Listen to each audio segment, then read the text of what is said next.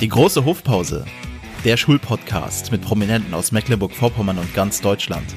Präsentiert von der Ostsee-Zeitung und Hemsel.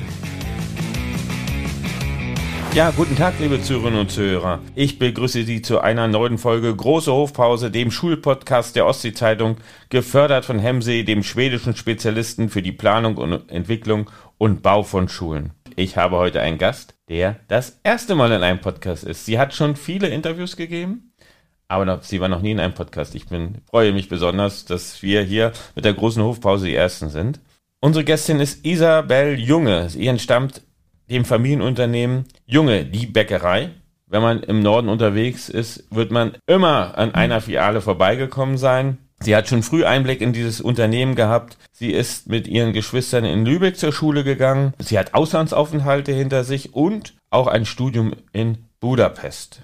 Im Unternehmen verantwortet sie die Nachhaltigkeitsstrategie, sie ist Nachhaltigkeitsmanagerin und die Transformation in die Zukunft. Eine Bäckerei in die Zukunft führen. Das wird uns heute interessieren. Darüber wollen wir uns unterhalten und natürlich über die Schulzeit. Herzlich willkommen. Vielen Dank. Und Guten ich, Morgen. Ich lanze mich mal an Sie ran. Wo erwische ich Sie heute früh? Ich bin in Mailand. Da studiere ich gerade und mache meinen Master in Nachhaltigkeit, also in Wirtschaft und Nachhaltigkeit. Also Long Life Learning. Also auch, Genau. Sie sind da schon gut unterwegs, aber man kann immer noch dazulernen. Genau, ich habe gesagt, das ist ein Thema, was noch sehr neu ist und wo alle sich noch rantasten müssen. Und da wollte ich mich noch weiter, weiter informieren und mehr lernen, um das auch im Unternehmen umsetzen zu können. Mailand ist natürlich die Assoziation Mode. Aber welche Trends gibt es denn in der Nachhaltigkeit? Ähm, unsere Universität ist sehr darauf spezialisiert, gerade Mode nachhaltig zu gestalten. Also wir sprechen auch viel über Circular Economy, sprich, was passiert eigentlich mit einem Produkt? Und da kann man das auf Mode beziehen, aber auch auf alle anderen Produkte im Leben. Was passiert bei der Entwicklung eines Produktes mit dem Abfall zum Beispiel, bis hin, was passiert mit dem Produkt, wenn es bei dem äh, Konsumer ankommt?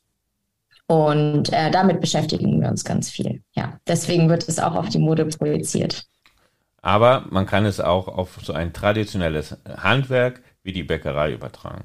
Genau. Wir sind bei der Uni, wir sind sehr auf eigentlich auf alles spezialisiert. So, wir sprechen über alle verschiedenen Themengebiete, wo man ähm, nachhaltiger als Unternehmen handeln kann. Da kommen wir hinterher nochmal drauf. Aber wir sind ja natürlich ein Schulpodcast und da geht es um die Schulzeit. Wenn ich jetzt mit Lehrerinnen und Lehrern von Isabel Junge mich unterhalten würde, was würden die mir denn heute erzählen, wie sie in der Schule waren?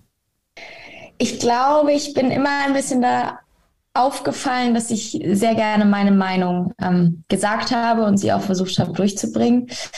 Hat sich wahrscheinlich auch nicht geändert. Ähm, also würden Sie sich wahrscheinlich fragen, ob Isabel immer noch ihre Meinung so durchsetzt. Aber ich glaube, Sie wären ein bisschen erstaunt, wenn Sie jetzt hören würden, dass ich ähm, Mathe als, also Wirtschaft als Fokus habe und sehr viel Mathe mache. Weil ich glaube, viele Lehrer haben das bei mir irgendwann aufgegeben mit meinem Matheunterricht. Und dass ich das äh, jetzt doch im Bachelor und Master so umsetze, hätte, glaube ich, kein Lehrer gedacht in meiner Schule. Ja, und sonst, ich hoffe, dass sie sich positiv an mich erinnern. Gibt es da Kollegen, also ich sage jetzt Kolleginnen und Kollegen, weil ich natürlich Lehrer bin.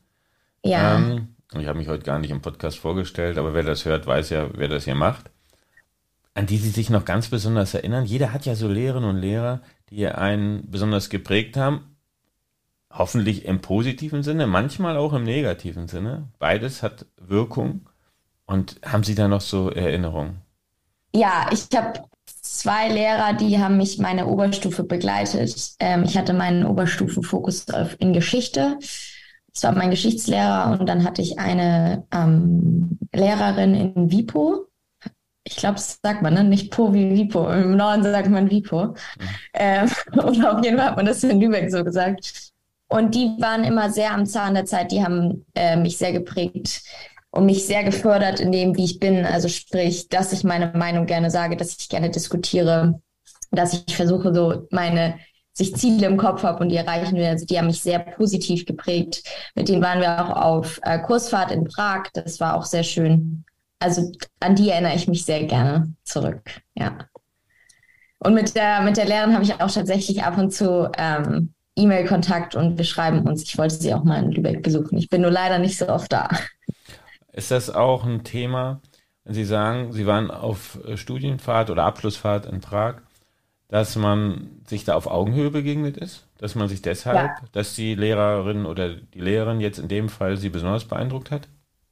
Ja, ich glaube schon. Bei mir lag es auch sehr daran, dass ich, äh, ich wurde mit sieben eingeschult und habe 13 Jahre Schule gemacht. Also ich war der letzte Jahrgang mit 13 Jahren Schule. Deswegen war ich relativ alt in Anführungszeichen, als ich mein Abitur dann hatte. Und ähm, war dann auch schon über 18 und ich hatte das Gefühl, dass es dadurch so aus sich auch so ein bisschen, wir waren ein relativ alter Jahrgang und das hat sich so ein bisschen ähm, in den letzten zwei Jahren des, äh, der Schule sehr ausbalanciert und da war sehr viel auf Augenhöhe mit den Lehrern. Das war sehr angenehm, ja. Welche Schule war das in Lübeck, wenn ich mal fragen darf? Äh, das war das Gymnasium Johanneum zu Lübeck. Also es ist eine sehr traditionelle Schule.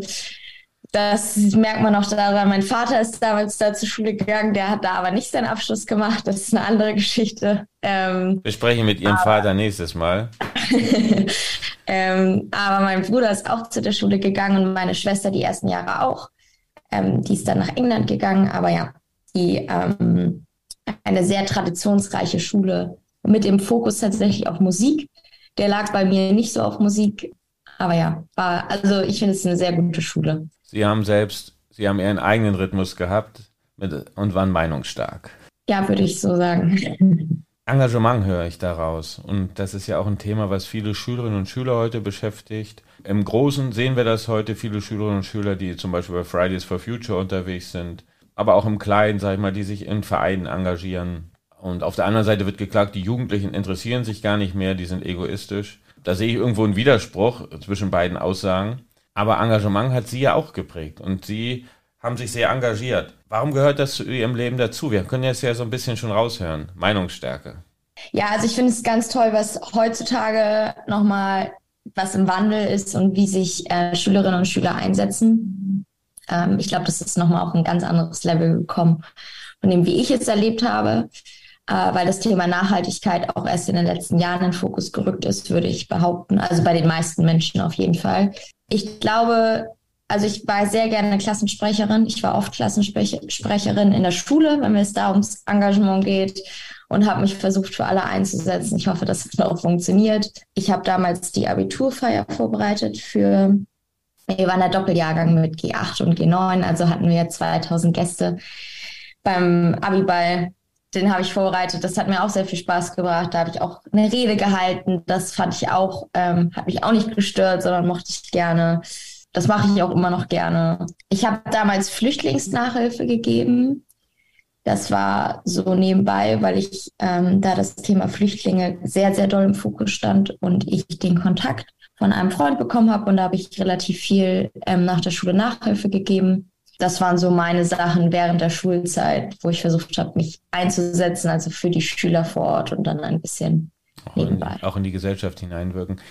Abiball vorbereiten und Abschlussfeier, das ist ja eigentlich so ein Thema, da kann man nur gewinnen oder man ist der absolute Loser, wenn das daneben geht. Also ich habe beides schon erlebt. In der Regel klappt das ja ganz gut. Was ja. waren da so, haben Sie da so Best, Best Practice Tipps? für die Schülerinnen und Schüler, ich hoffe ja, dass hier ein oder zwei auch zuhören. Was würden Sie den jungen Menschen raten? Also wir haben das damals noch mit einem, wir hatten eine Location, die war relativ neu in Lübeck. Deswegen waren auch alle skeptisch und es war ein bisschen teurer als gedacht, weil ich habe von Anfang, ich habe ein bisschen mehr Geld eingenommen von jedem Schüler. Äh, das fanden die am Anfang sehr doof und ich war auch nicht beliebt. Äh, das weiß ich auch. Aber ich hatte Angst, dass das, weil wir so viele Menschen waren, brauchten wir diese große Location. Und ähm, wir brauchten mehr Equipment, wir brauchten mehr Essen. Es war alles ein bisschen, war deutlich mehr als sonst. Das heißt, alle waren irgendwie, oh, mein großer Bruder hatte schon Abitur, das war billiger. Habe ich gesagt, ja, es ist aber eine andere Situation. Und letztendlich haben wir dann ähm, nicht das ganze Geld ausgegeben, was ja immer eigentlich dann positiv auf die Leute wirkt, wenn man sagt, hey, wir haben das gar nicht alles ausgegeben. Und dann habe ich am Ende denen die Möglichkeit gegeben, dass ich jedem das Geld überweise. Es war jetzt auch nicht mega viel. Oder ob wir sagen, wir spenden das. Und wir haben letztendlich das ganze Geld gespendet. Und ich hoffe, dass, da, dass ich damit irgendwie allen alle zufriedengestellt habe. Ich habe während des ganzen Prozesses gemerkt, man kann nie alle zu 100 Prozent zufriedenstellen. Es war auch ein großer Lernprozess, dass man dass das nicht funktioniert, aber man versuchen muss, die, sage ich mal, breite Masse mitzunehmen und zu sagen, okay, das ist, was die meisten wollen und so gehen, so machen wir das. Und das hat dann auch letztendlich gut funktioniert. Und ich habe das Feedback im Nachhinein bekommen, weil wir waren der erste Abiball in Lübeck von den Gymnasien. Im Nachhinein sehr viele zu mir kamen von unserer Schule und meinten, also ähm, dass das echt super war. Und das war dann ein schönes Gefühl. Ja, Widerstände muss man auch aushalten. Ne? Also ja, das ist ja, ja das, das Thema Widerstand jetzt gerade an dem Punkt. Gut. Also Widerstand ähm, hatte ich, glaube ich, schon immer so ein bisschen oder musste ich schon musste ich früh lernen, aber ich finde, das ist sehr wichtig und hat mich auch so weit, also hierher gebracht, wo ich jetzt gerade bin, dass ich sage, man muss auch damit leben, dass nicht alle mit den Entscheidungen zufrieden sind oder ja, dass ich meinen eigenen Weg gehe. Und ja. damals dann halt für den Weg, für, natürlich für die Gemeinschaft, aber auch damit sind nicht alle zufrieden. Nee, und das ist ja auch ein grundsätzliches, da ist ein Problem. Es ist eine grundsätzliche Erfahrung von Menschen, die innovativ sind und die Verantwortung übernehmen. Und wir sind da oft auch eben ungerecht. Also wenn wir gerade, wenn man das mit Politikern, ich hatte ja auch Politiker hier schon im Talk, was die so aushalten müssen oder was über die auch erzählt wird, grundsätzlich jeder sich eine Meinung bildet, das ist manchmal schon hart. Und in, ich sag mal, im Kleineren, da waren sie jetzt mal, Schulpolitikerin oder Schulsprecherin oder Organisatoren, es spiegelt sich natürlich dann im Kleinen wie im Großen wieder. Ne? Aber es ist ja vielleicht auch eine Erfahrung, die dann hinterher in die Unternehmensführung mit hineinspielt. Das andere Thema ist Geflüchtete. Was haben Sie denn selbst auch gelernt in dieser Arbeit? Ich habe gelernt, auf jeden Fall, dass die sehr lernwillig waren und dass es sehr viel Spaß gebracht hat, weil wie unglaublich gut die schon Deutsch konnten oder die deutsche Grammatik beherrscht haben nach ein, ein, zwei Jahren in Deutschland leben, fand ich unglaublich und sehr beeindruckend. Und im Kontrast war ich nämlich in Tansania und da habe ich auch unterrichtet. Also da habe ich wirklich eine Schulklasse unterrichtet, kann ich gleich nochmal mehr drauf eingehen. Da war das komplett andersrum, dass ich das Gefühl hatte, oh, ich komme nicht voran. Die verstehen mich nicht, ich verstehe sie nicht. Ähm, deswegen war das mit den Flüchtlingen in, ähm, in Lübeck sehr angenehme Arbeit, sag ich mal, weil es sehr, sehr lernwillig war. Zuwanderung ist natürlich auch ein Thema für die, ich sag mal, auch für Bäckereien oder für ja. so ein großes Unternehmen. Menschen, die zu uns kommen, weil wir einen Fachkräftemangel haben. Und das ist ein anspruchsvoller Beruf, der, das Bäckereihandwerk. Da muss man viele Kenntnisse haben. Das ist vielleicht nicht ebenso bewusst. Aber ich habe selbst Bäcker, eine Bäcker, also ein, aus meinen Wurzeln, äh, unter anderem auch eine Familie, äh, ein Teil meiner Familie, die eine Bäckerei hatte und kann mich noch sehr gut daran erinnern, als Kind immer diesen Duft, der dann um die Nase wehte und das war eine Konditorei auch noch. Äh, ein Teil war auch, äh, hatte auch eine, eine Fleischerei. Das bespreche ich dann aber, wenn Ralf Möller hier zu Gast ist. Die Assoziationen vom Duft sind auch nicht ganz so prägnant wie von der Bäckerei. Ich komme zurück ein anspruchsvoller Beruf und Fachkräftemangel ist ja auch ein Thema und äh, Zuwanderung. Sehe ich das richtig? Das sehen Sie genau richtig, ja. Spielt auch bei uns im Unternehmen eine große Rolle und wir sind da, wir haben ja zum Beispiel an der Küste ähm, sehr viele Geschäfte, die im Sommer eine größere Rolle spielen als im Winter, an der Ostsee ähm, und da werden wir, ähm, suchen wir auch immer sehr viele Fachkräfte ähm, in Richtung Sommer und da werden wir sehr viel unterstützt und für uns spielt es auf jeden Fall eine große Rolle. Also bei uns hat das Thema Diversität und ähm, wel aus welchem Land wer kommt, noch nie, also das hat noch nie eine Rolle gespielt. Diversität hat eine große Rolle gespielt und wer aus welchem Land kommt, noch nie. Und da sind wir schon immer, schon immer sehr weit vorne, würde ich sagen, dass wir versuchen, jeden in den Job mit, mit einzubringen. Ja, und ja. ich habe den Eindruck, wenn ich was ich sehen kann bei den Verkäuferinnen und Verkäufern, die dort unterwegs sind, dass da auch ein gutes Miteinander ist und man sich auch gegenseitig unterstützt. Das ist ja gerade für uns in Deutschland sehr, sehr schwierig, weil unsere Sprache halt wirklich schwer ist und das ist ein großes Hemmnis in diesen, also was Zuwanderung ja auch betrifft. Wenn man in England oder im englischsprachigen, vielleicht auch im französischsprachigen Kontext wenn ich aus eben Ländern komme, wo auch Französisch gesprochen wird oder eben Englisch erlernen muss, ist es einfach leichter als Deutsch. auf jeden Fall. Also ich habe großen Respekt an alle, die Deutsch lernen und ihr Land verlassen müssen, um nach Deutschland oder in ein anderes Land zu kommen, ja. Sie haben jetzt selbst gesagt, ein anderes Land kommen. Sie sind selber für ein Vierteljahr in ein anderes Land gegangen. Nach dem Abitur, genau. Sie waren in Tansania und Sie haben schon angedeutet, da ist auch ein bisschen Frust mit dabei gewesen. Ich sag mal, 40 Kinder in einer Schulklasse, ein Schulbuch. So ein Stichwort, wo, wo, wo wir uns im Vorfeld schon mal drüber ausgetauscht haben. Wie war das? Was haben Sie dort erlebt? Ich habe auf einer Kaffeefarm gewohnt in einem kleinen Dorf und habe dann in der Nähe unterrichtet. Und wie Sie schon richtig gesagt haben, es waren so 40 Schüler in einer Klasse.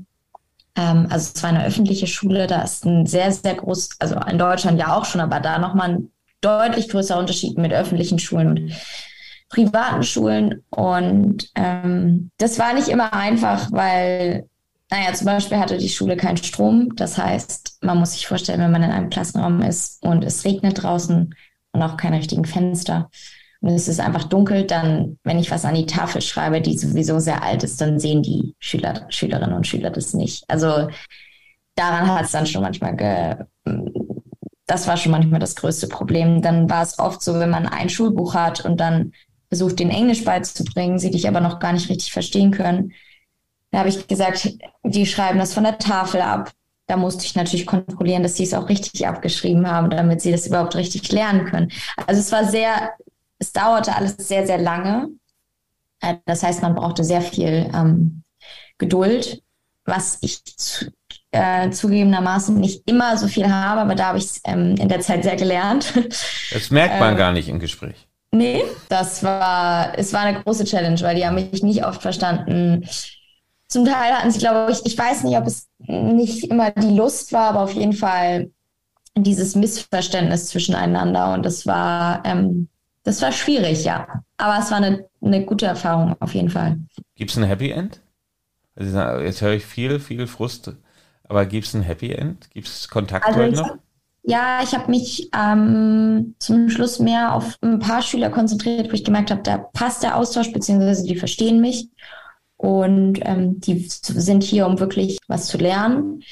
Ich habe für mich verstanden, dass wir in Deutschland sehr privilegiert sind und die Bildung und dass wir alle ein Schulbuch haben und wie auch immer nicht selbstverständlich ist, dass es in diesen Ländern die Menschen, also Kinder gibt, die wirklich den Antrieb haben, sie wollen das Land besser machen und sie wollen ihre Familie nach vorne bringen. Also da ist so ein ganz großer Anreiz von viel, viel größeren Zielen als meistens bei deutschen Schülerinnen und Schülern ist. Bildung als Chance. Auch. Genau, genau, genau. Und ich habe aber auch gelernt, dass Nachhaltigkeit nicht nur aus Umweltschutz besteht, wie viele immer vermuten, sage ich mal, sondern Nachhaltigkeit und die Agenda 2030. Ich weiß jetzt nicht, wie viele Hörerinnen und Hörer das kennen mit den, mit den Zielen, den Nachhaltigkeitszielen so viel mehr umfasst als nur den Umweltschutz, sondern es geht auch um soziale Ziele, es geht um keinen Hunger, keine Hungersnot, keine Armut und ähm, aber auch Bildung und ähm, Gleichberechtigung. Und das merkt man in solchen Ländern auf jeden Fall, dass da sehr, sehr viel, dass die sich gar nicht auf den Umweltschutz konzentrieren können, weil sie an ganz, ganz anderen Zielen arbeiten, für sich und fürs Land. Mit ein paar Schüler, Schülern habe ich auch noch äh, Kontakt. Das ist sehr schön und freut mich auch immer. Und irgendwann werde ich auch nochmal zurückkommen und die wiedersehen. Ja. ja. Und der Kaffee, glaube ich, der, den es bei Junge der Bäckerei zu, äh, zu kaufen und zu trinken gibt, der kommt zum Teil ja auch aus Tansania. Genau, genau, genau. Das haben sie sind ein ähm, guter junge Kunde, merke ich schon. Ja, das ist, äh, da kann ich, äh, jetzt kommen wir ein bisschen ab, aber soll ja auch ein bisschen unterhaltsam sein. Also ich möchte mich an dieser Stelle bei allen Warnemündern und Warnemündern und Besuchern von Warnemünde entschuldigen, wenn ich samstags und sonntags mit dem Hund äh, unterwegs bin und dann dort einkaufe. Ich habe mich immer gewundert, wenn ich reingehe, ist keine Schlange. Aber wenn ich rausgehe, ist immer eine sehr große Schlange. Es könnte an dem doch sehr speziellen Kaufverhalten des hier sprechenden Podcast-Hosts liegen, der dann, und ich sage nur eins, immer ein Mandelhörnchen ist immer mit dabei und ein Kaffee mit Hafermilch. Und da sind wir schon bei den Problemen. das dauert halt immer ein bisschen länger. Ich gebe zu, ich bin Kunde bei Ihnen. Das Gut. ist schön zu hören und auch schön zu hören, dass oder zu wissen, dass natürlich alle Wünsche bei Junge immer sehr ernst genommen werden genau. und auf jeden individuellen Wunsch ich, ich bin da sehr.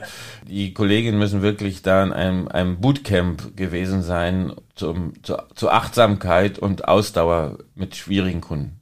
Mehr ja. sage ich dazu nicht. Also, Respekt an, an alle äh, Mitarbeiterinnen und Mitarbeitern im Geschäft vor Ort. Das ist nicht immer einfach. Nein. Entschuldigung. Also, Arbeit, und Sie sagen schon, Sie stecken natürlich im Thema drin, Arbeit ist Ihnen nicht fremd. Sie haben ja selbst als Schülerin in, in Ihrem Unternehmen gearbeitet. Genau, ich habe ähm, eine Zeit lang in der Konditorei von uns gearbeitet. Nachts.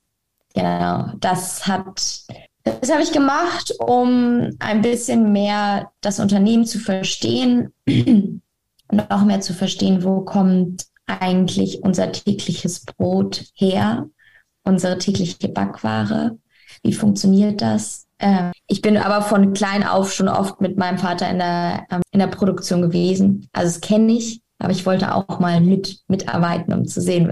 Also dass man, das ist was ganz Besonderes, finde ich, wenn man weiß, man hat wirklich ein Produkt entwickelt, was am nächsten Tag im, im Geschäft ist und was äh, Menschen dann kaufen und sich darüber freuen. Das ist ähm, besonders, ja. Und Sie haben sich ja auch mit dem Thema Brotbacken auseinandergesetzt. Ich sag mal, und Sie haben gerade unser täglich Brot, oder sagen wir auch, zwar nicht, vielleicht nicht unser täglich Kuchen. Kommen wir genau. mal zu so ein Herzensprojekt von Ihnen. Frieda leicht backen lernen von Isabel Junge. Band 1, es hört sich nach einem Mehrteiler an. Ähm, ja, es, ja, es kommt, da erzähle erzähl ich gleich was. Also Frieda leicht backen lernen ist in der Corona-Zeit entstanden. Ich hatte schon immer den Wunsch, irgendwie äh, ein Kinderbackbuch zu schreiben, weil ich Kinder sehr liebe und Backen sehr liebe und dachte, das kann man doch irgendwie verbinden. Und dann habe ich rumgesponnen und habe irgendwann gedacht, ja, jetzt schreibe ich mal was runter und habe eine Geschichte geschrieben, die ein bisschen eine kleine Abwandlung von der Familiengeschichte ist, ein bisschen Tradition, Familie und das Backen zusammenbringen soll. Ähm, also es ist eine Anlehnung an unsere Familie.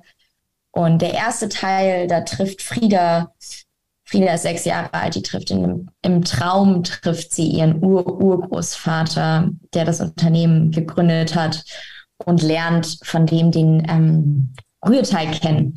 Und jetzt schreibe ich gerade den zweiten Teil, da ist Frieda auch schon zwei Jahre älter.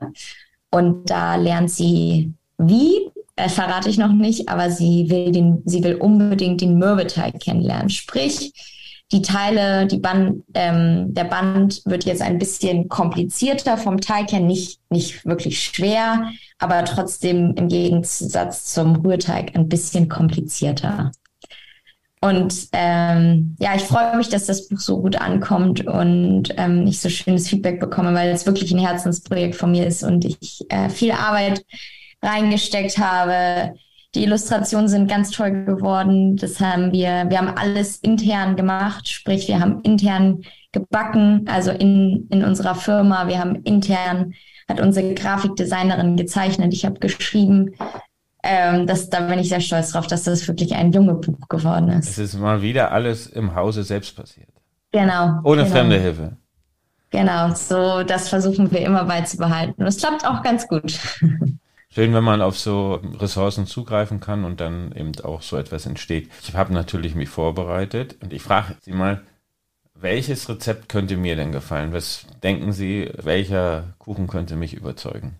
Da sind ja noch Kuchen drin. Ja, da sind Kuchen drin. Oh, schwierig. Also Sie haben gesagt, Sie essen gerne das Mandelhörnchen. Das ist jetzt natürlich. Ich würde darauf tippen, Sie essen gerne Schokolade. Dann hätte ich gesagt, Sie finden den Schmetterlingskuchen besonders gut. Ja, aber es ist der Zitronenpistazien. Ja, das wäre meine zweite. Das wäre mein zweiter. Mhm, ähm, also das ist schon eine tolle Sache. Das ist äh, empfehlenswert. Alle anderen ja. Sachen auch. Es geht ja um Kinder und nicht. Äh, na gut, Männer sind genau. immer, äh, sind irgendwie werden sie, ich habe so einen dummen Spruch, werden sieben Jahre alt, danach wachsen sie nur. Also von daher passen alle Rezepte auf mich und dann ist gut. Ähm, ja, ja, also meine Großmutter backt auch noch fleißig die Rezepte aus meinem Buch. Das heißt, man ist nicht zu alt für einen Schmetterlingskuchen. Grüße an die Großmutter. genau, liebe Grüße. Jetzt haben wir gesagt, wir haben das Buch und wir haben jetzt so ein bisschen die Geschichte von Frieda ja schon angeteasert Und wir haben eine Überraschung für die Hörerinnen und Hörer. Wir haben ein Preisausschreiben. Und ich mache mal einen Vorschlag. Sie haben gesagt, Mürbeteich im nächsten Buch.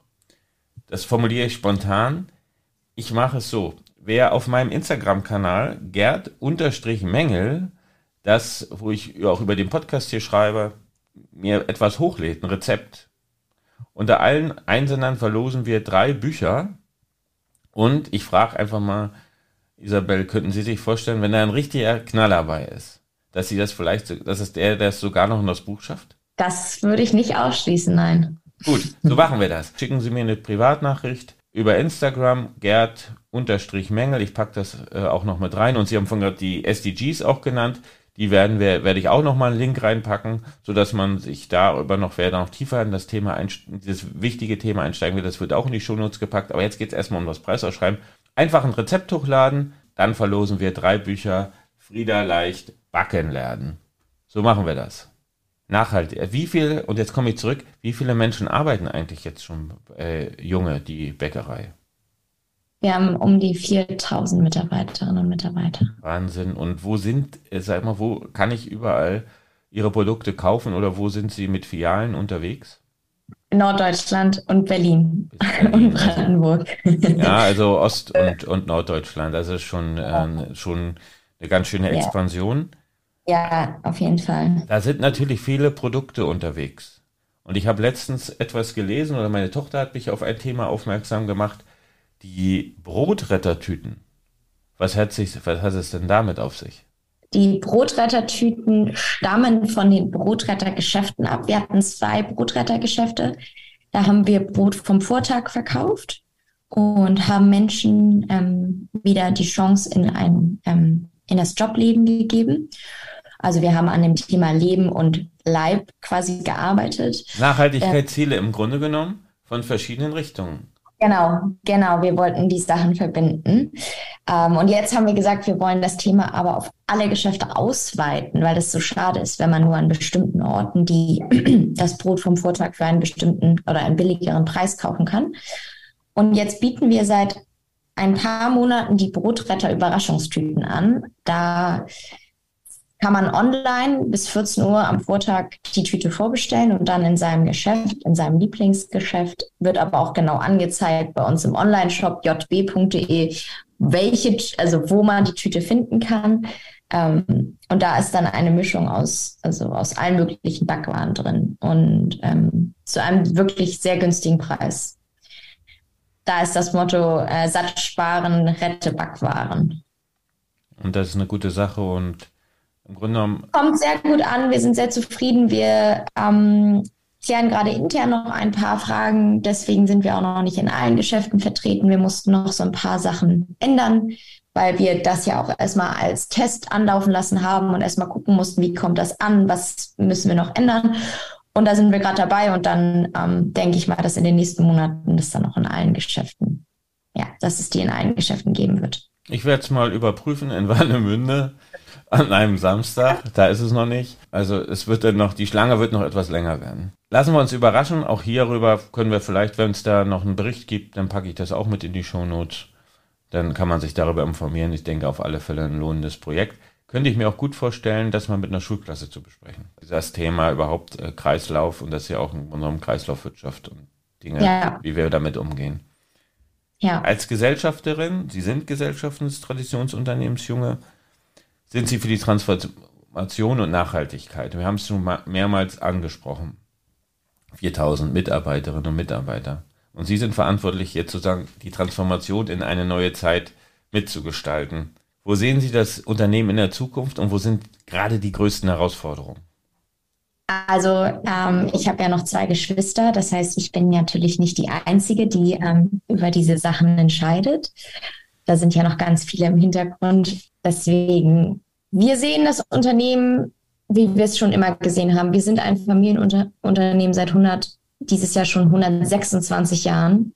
Wir denken langfristig, wir denken mit einem langfristigen Wachstum. Das ist in unserer DNA. Das heißt, ich würde sagen, wir sind von Grund auf ein nachhaltiges Unternehmen, weil ein nachhaltiges Unternehmen bedeutet auch, dass wir langfristig wirtschaften. Wir gehen nicht auf schnelle Expansion, sondern langfristiges Wachsen. Und wir wollen ein Familienunternehmen bleiben. Wir wollen die gleichen Werte behalten für uns, für die Mitarbeiterinnen und Mitarbeiter. Und wir wollen aber auch zeigen, was wir können. Wir können nämlich backen. Wir sind äh, ein Unternehmen, was selber die Produkte herstellt. Wir wollen Tradition und Innovation verbinden, was wir auch schon immer tun. Jetzt hatten Sie noch gefragt, was, was war die zweite Frage? Was die größten Herausforderungen. Ja, Herausforderungen. Große Herausforderungen sind auf jeden Fall, das hatten Sie vorhin schon angesprochen, Fachkräftemangel. Ist eine große Herausforderung. Wir haben die Herausforderung, dass, dass Lebensmittel das, ähm, immer teurer werden, dass Menschen dass wir hoffen, dass wir immer noch damit punkten können, dass unsere Produkte herausstechen, dass wir besonders sind, dass Menschen unsere Produkte kaufen wollen. Ähm, aber ja, es wird, es wird alles teurer und ähm, das ist nicht einfach, weil wir wollen das auch nicht alles am Kunden ähm, abgeben, aber es ist zum Teil nicht anders möglich. Und das merken wir natürlich nicht nur bei uns ähm, in unserer Bäckerei, das passiert ja gerade überall oder passierte die letzten Monate. Ja, aber ja. das sind zwei große Themen. Und das Thema Nachhaltigkeit, Klimawandel beschäftigt uns natürlich auch.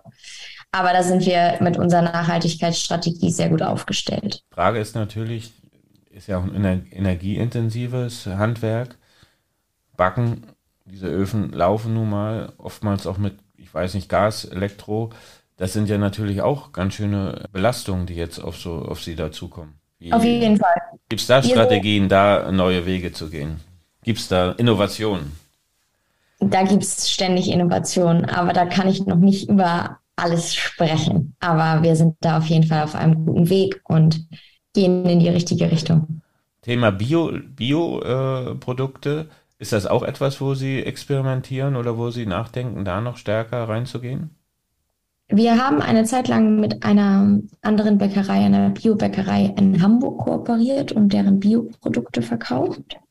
Äh, Bioprodukte verkauft. Wir sind immer am Überlegen und immer am Schauen, aber unsere Gäste lieben unsere eigenen Produkte am meisten. Okay. Jetzt haben wir uns mit der Transformation des Familienunternehmens beschäftigt. Aber es geht ja auch, nichts geht ohne Bildung. Sie das haben Sie vorhin gerade, äh, als wir haben uns schon drüber unterhalten. Wir haben uns über die SDGs unterhalten, also die Nachhaltigkeitsziele. Und eine, ein, das Nachhaltigkeitsziel 4 ist gute Bildung. Und wie stellen Sie sich denn die Schule der Zukunft vor? Also ich muss jetzt mal unterscheiden mit der Schule der Zukunft in ähm, westlichen Ländern und in dritte Weltländern und ich spreche jetzt mal von westlichen Ländern, weil ich da zur Schule gegangen bin. Genau so machen ähm, wir das. Die Schule der Zukunft sollte für mich mehr Fokus auf aktuelle Themen haben. Also sprich Nachhaltigkeit, Klimawandel, Krieg und Flüchtlinge, Integration. Fokus auf die individu individuellen Stärken der Schülerinnen und Schüler haben. Also was nicht dieses Runtermachen, was ich auch erlebt habe, zum Beispiel was Mathe und Physik und Chemie angeht, sondern eher aufbauend zu dem, was man wirklich gut kann, um das oder auch noch mehr herausfinden kann, was man gut kann. Ich würde mir wünschen, dass wir mehr was lernen, was eine Steuererklärung ist, was sind Aktien, was, warum braucht man eine Altersvorsorge? Mehr Praxis, mehr Praktika, Unternehmertage mit Startups, Familienunternehmen, ähm, und aber auch sowas wie Soft Skills, also sprich Kommunikation, wenn wir, wenn es darum geht, wie bewerbe ich mich, wie führe ich Verhandlungen, wie spreche ich mit verschiedenen Arten von Menschen, also spreche gerade mit einem Freund, spreche mit einem Vorgesetzten, ähm, aber auch sowas wie Hard Skills, also doof gesagt, aber wie koche ich, also so ein Haushaltskurs, was Früher, das auf gar keinen Fall, aber früher gab es das auch auf Frauen. Aber warum haben wir das jetzt nicht für alle, wo wir sagen, man lernt einfach mal, ähm, wie eine Waschmaschine funktioniert? Oder unser beliebtester, unser beliebtester, also in der Schule, wo ich bin, äh, arbeite, unser beliebtestes Wahlpflichtfach äh, ist Hauswirtschaft. Ah, Sie haben ein Fach mit Hauswirtschaft. Ja, es wird sehr, äh, sehr gerne angenommen. Da sind all diese Dinge drin. Da geht es auch, weil Sie gerade sagen Waschmaschine. Solche Dinge ja. werden da gelernt. Ja, aber das freut mich sehr, dass, das, dass es das schon gibt. Meine Schulzeit ist jetzt auch schon ein ein paar Jahre her, noch nicht lange. Wenige Jahre, wenige. Da kann sich ja trotzdem schon was ändern. Ja, und sonst würde ich mir auch noch wünschen, dass die Zukunft, die Schule der Zukunft mehrere, bessere Voraussetzungen für alle hat. Und da kann ich dann auch mehr auf die anderen Länder eingehen. Aber dass wir gerade in Zeiten des Klimawandels mit mehr Flüchtlingen, Flüchtlingen mit mehr Integration bessere Voraussetzungen für alle schaffen. Ich denke, so machen wir das. Und die Zukunft ist ja, wie man immer so sagt, die ist schon da, sie ist bloß unterschiedlich verteilt. Solche gibt es schon solche Schulen und manche noch nicht. Und deswegen nehmen wir das mal als Impuls und als schönes Bild so mit. Aber das muss eben auch gestaltet werden. Vielen herzlichen Fall. Dank, dass Sie sich die Zeit heute früh genommen haben für dieses Gespräch. Beste Grüße nach Mailand mit etwas Wehmut hier aus dem kalten Norden. Wohl, das ist Norditalien, dann ist es. Ja, ist Norditalien. Ist, äh, äh, kann man es wieder relativieren. Und, und Hamburg, Rostock. ganz herzlichen Dank. Und ich denke, vielleicht war es nicht das letzte Gespräch, denn ein neues Buch steht in der Pipeline und dann lassen Sie uns doch nochmal darüber reden. Wir werden Sehr nicht gerne. mürbe werden, uns über gutes Backen zu unterhalten. Sehr gerne. Vielen Dank. Bis zum nächsten Mal. Auf Wiederhören. Bis zum nächsten Mal. Tschüss. Die große Hofpause. Der Schulpodcast mit Prominenten aus Mecklenburg-Vorpommern und ganz Deutschland. Präsentiert von der Ostsee-Zeitung und Hemsel.